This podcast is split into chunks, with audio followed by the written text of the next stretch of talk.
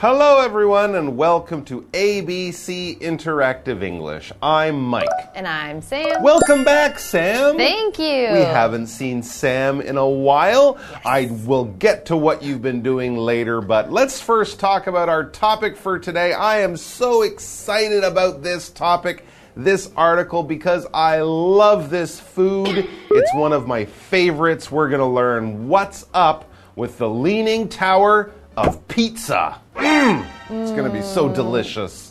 Food? Yes. Yeah. It's in Italy. It's a tower made of pizza. So much pizza, it's leaning. No, Amazing. that's. I think you may be a little confused on the pronunciation of the word pizza. It's not pizza, but it's pizza. So uh, no, no food towers. But that's the Italian word for pizza. Pizza. no. No? oh. You are No. uh, just a little bit confused, and that's okay because, Oh. you know, Italy, pizza, Right. so I can understand why you might think that. But it is not a tower made out of pizza. You sound very confident, so have you been to the Leaning Tower of P- Pisa? Yes, actually, I have, and uh, not made of pizza. I can. I tried to bite it, and it was not pizza for sure. So Oh, you- I know that for sure. Well, okay. If you tried to bite it, then I believe you because it must have looked and smelled delicious. Or maybe I'm wrong about everything. We'll find out in our article What's Up with the Leaning Tower of Pizza. Pisa, not pizza.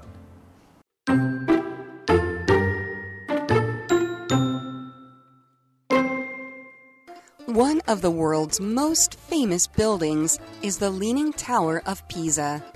The Italian bell tower isn't famous for its size, shape, or seven bells. It's famous for its look.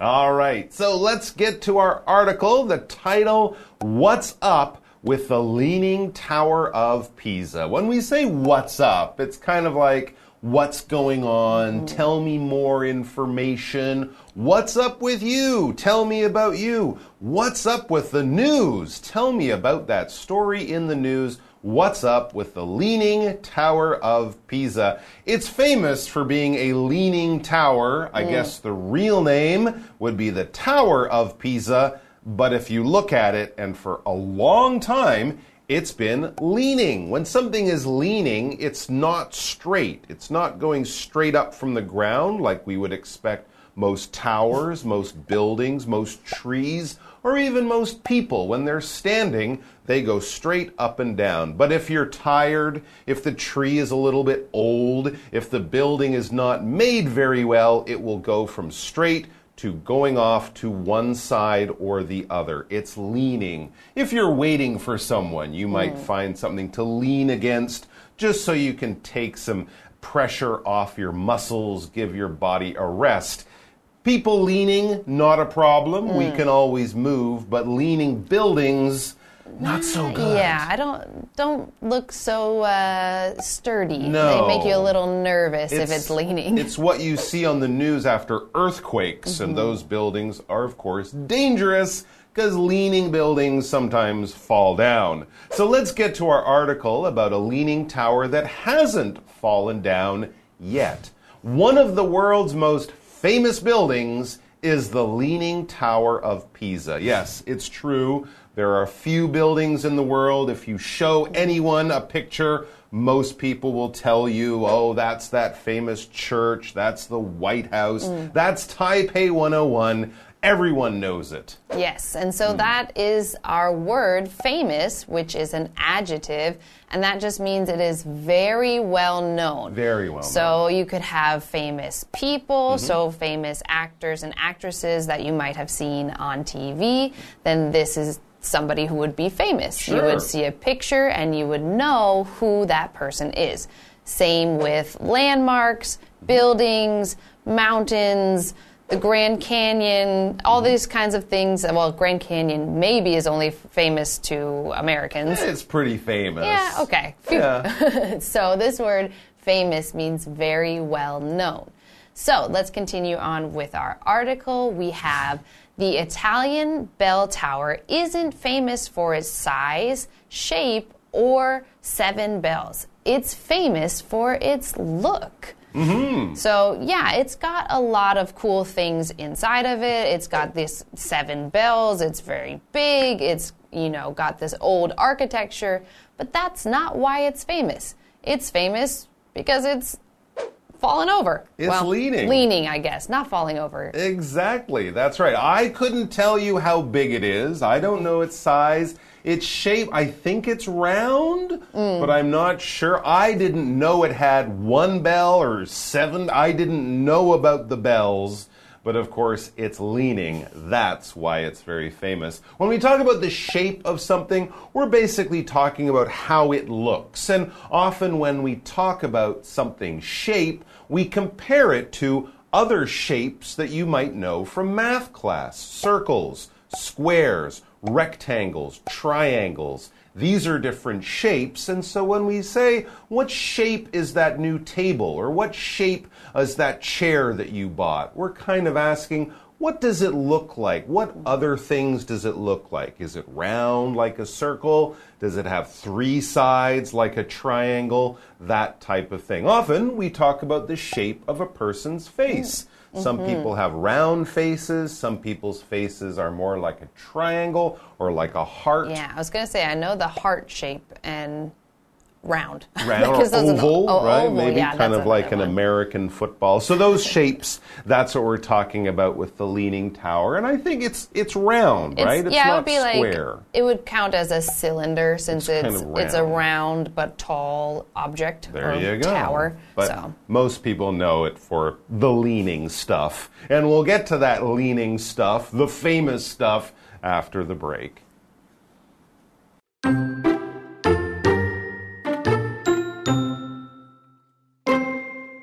Tower isn't straight. It actually leans about four degrees to one side. That's nothing new. Work began on the tower in 1173. After three of its eight floors were done, workers noticed a lean.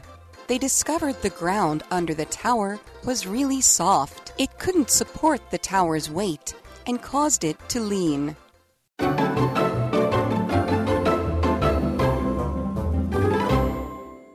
Right, so the Leaning Tower of Pisa is very famous around the world, not because it's made of pizza, but it's not famous for its size, its shape, the seven bells it has. I didn't know about those. It's famous because it's leaning. It's in the name, the Leaning Tower of Pisa. So let's talk about the leaning stuff. Yes, and so if we continue with our article, we see that the tower isn't straight. It actually leans about four degrees to one side. That's nothing new. So obviously, this has been happening for a long time since we oh. said that's not something that's new, that's nothing new. And we had this hmm. word straight, which is an adjective that means there are no bends or twists or turns in something. So if something is straight, you can go from point A to point B, and there is no winding, bendy, turn, anything like that. Now, for a tower, this would be straight up and down because it's going up into the air. And obviously, again, since we're talking about the Leaning Tower of Pisa, it is not straight. It is not straight up and down. It is leaning to one side. There you go. It should be straight, but it's not. And we also just learned that it hasn't been straight. It has been leaning for a very long Yes. time. That's interesting. So let's go back in history and find out about this. It says work began on the tower in 1173. Wow, that's like 850 years ago, if my math That is was quick correct. math. that is a long time ago. I didn't know it was almost a thousand years old.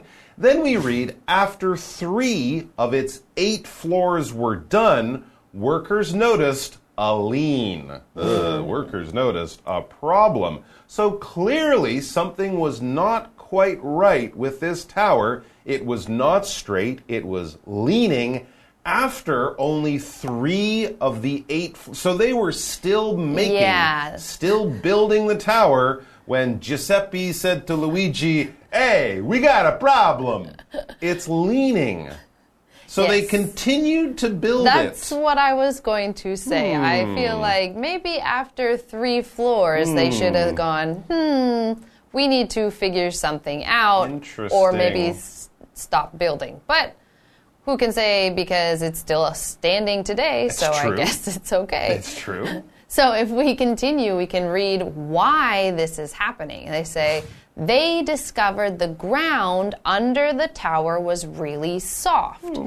It couldn't support the tower's weight and caused it to lean. Wow, very interesting. Yeah, so the ground, this word ground is a noun and it just means the layer of earth that is that what we walk on and build on and everything is just that outer layer of the earth, so it's the one that we will stand on. That is called the ground. So when they were choosing a place to build this tower, they said, hey, there's some flat ground. Mm-hmm. But then they started to build it and realized the ground was really soft. So it is not going to hold all of that weight. That's exactly right. When something is soft, that means you can kind of move it, push it, shape it very, very easily. The opposite of this adjective would be hard. If something is hard, it's very difficult to do anything to it. You might need machines or tools to cut into it or to shape it in any way. When we think of the dough that you use to make bread or cake or pie, that's very soft, right? You can shape it with your hands, you can do lots of things with it. Or clay that you might use in art class to make a bowl or a cup or a pot. It's very soft. But if we think of the wood on a tree or the rocks on the ground, those are very hard. And if you're building a big building, hard ground will be very stable, nothing will sink, everything will be nice and straight. But if the ground is soft and it's very heavy or you have a lot of weight, then the building and the ground will move because you're building on soft ground, which is not very easy or safe. Yes, and so they probably were standing on the ground and thought, hey, this is kind of okay. Yeah. But then when they started adding weight, then they had the problem. So, weight is the noun that means how much or how heavy something is. So, if we say, how much does that weigh, mm-hmm. Then later we can say the weight is however much it might be. So in this case, the tower's weight is obviously a lot because it is being made with stones and rocks and concrete and whatever else mm-hmm. they might have been using. Mm. And so this would contribute to the very, very high weight, very heavy weight of this tower. And that is why the soft ground cannot support it. There you go. And of course, when we talk about weight, we usually talk about what? Kilograms, grams, pounds, or with buildings, tons. Mm. So this is probably many tons, and the soft ground was not able to hold it. So we had a problem. and we're going to find out what they did to fix the problem tomorrow. So come back for that. We're pretty sure the tower will still be leaning tomorrow. Pretty sure. We don't think it will fall down tonight, so let's hope and pray. But we will look forward to seeing you back here tomorrow to find out more about a tower not made of pizza. So sad. I know, what, a bummer. What a waste.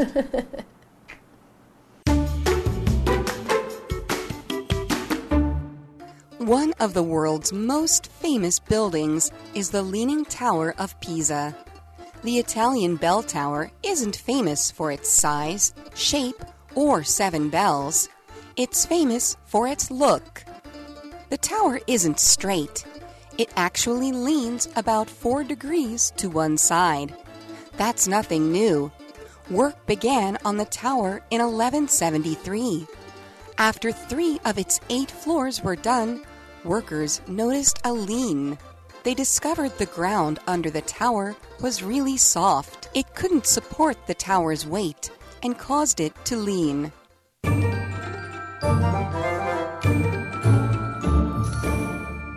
Hello, I'm Tina。我们来看这一课的重点单字。第一个 shape，shape 名词，形状。What is your favorite pasta shape？你最喜欢哪种意大利面的形状？下一个单字 straight，straight 形容词，垂直的，笔直的。It's the longest straight road in the world。这是世界上最长的一条直路。下一个单字 ground，ground。名词，土壤、土地。The ground became slippery after the storm。暴风雨过后，土壤变得湿湿滑滑的。Slippery 指的是湿滑的。最后一个单词 ，weight，weight 名词，重量。I am happy that I have successfully lost some weight。我很高兴，我成功减掉了一些体重。接着我们来看重点文法。第一个。three of its eight floors，八层楼的其中三层。Floor 指的是建筑物的层或者是楼。刚刚提到的数字可以以此类推。我们来看看这个例句：Two of my three brothers are actors。我三位兄弟之中有两位是演员。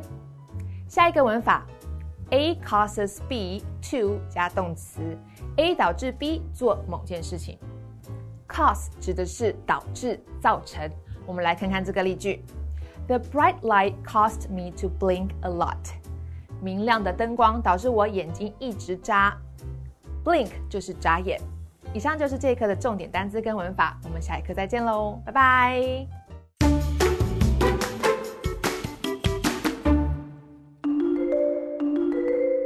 Get ready to play Word Rewind. Here's how you play. You will be shown a scene with the correct word or phrase bleeped out. Next, you will watch four versions of the same scene. Make sure you listen carefully because you will have five seconds to choose the correct answer. Then the scene will rewind and replay the correct dialogue. Now, open your ears and get ready to play. Get ready! Watch and listen carefully. You should get up and go outside, because looking down at your phone too much, a hump on your neck. Now listen and choose the correct answer. A. You should get up and go outside, because looking down at your phone too much causes you to develop a hump on your neck. B. You should get up and go outside, because looking down at your phone too much causes you to develop a hump on your neck. C. You should get up and go outside, because looking down at your phone too much caused you to develop a hump on your neck. D. You should get up and go outside, because looking down at your phone too much caused you to having a hump on your neck. Which one is correct?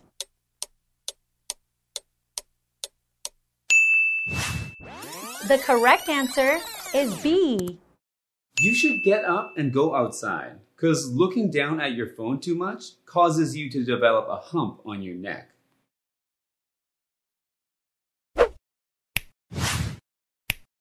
Ready for the next one? Why are you so happy? And why do you keep looking at yourself? I finally got my braces off. Don't my teeth hmm. Now listen and choose the correct answer. A. I finally got my braces off. Don't my teeth go straight? B. I finally got my braces off. Don't my teeth straight? C. I finally got my braces off. Don't my teeth look crooked? D. I finally got my braces off. Don't my teeth look straight? Which one is correct?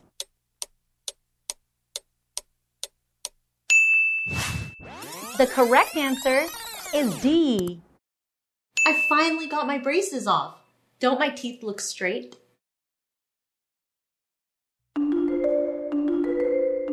Did you get it right?